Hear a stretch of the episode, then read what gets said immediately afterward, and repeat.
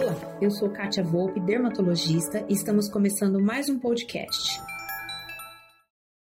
O excesso de suor, principalmente nas axilas, geram na pessoa um mal-estar, às vezes na escolha da roupa, às vezes quando a pessoa tem uma apresentação que ela fica um pouco mais nervosa, algumas usam até uma toalha embaixo dos braços, eh, gerando até algum ato de usar algum produto não autorizado, algum produto que possa é, levar a queimadura, a levar a fechamento dessa região e gerando até dano à saúde. Então, o que, que nós temos feito na dermatologia? Tendo um excesso de suor nessa região de axila, ou às vezes nem tendo o excesso de suor, tendo apenas o mau cheiro, que pode ser ocasionado pelo aumento da umidade, um dos tratamentos mais utilizados é a toxina botulínica. Então é aplicada a toxina nessa região de axila e ela tende a durar mais do que em face.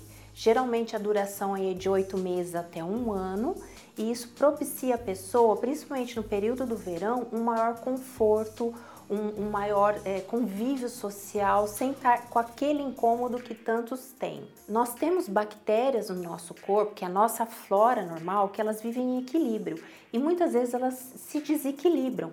E essa região de axila é uma região muito comum de acontecer. Então, Além da aplicação da toxina, o dermatologista pode aplicar, te passar algum creme antifúngico, algum desodorante específico para essa região, mas o que, que é importante? Não façam receitas caseiras, porque podem levar a queimadura, dermatite de contato e às vezes até agravar o seu problema. Além da toxina botulínica, aplicação que pode ser feita em consultório, Existe também a depilação a laser, porque a região dos pelos, ela tende a ficar mais úmida, aquele pelo reter a umidade e às vezes piorar essa, essa sensação de cheiro ruim.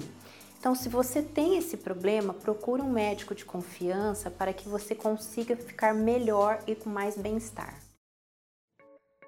Bem, e esse foi nosso podcast de hoje. Eu espero que você tenha gostado e não perca nossos próximos episódios. Visite meu site www.katiavolpeclinica.com.br e no Instagram, arroba Clínica Katia Volpe. Aproveita, me envie um direct dizendo o que você está achando sobre os nossos temas e aceito sugestões para os próximos. Beijo e até lá!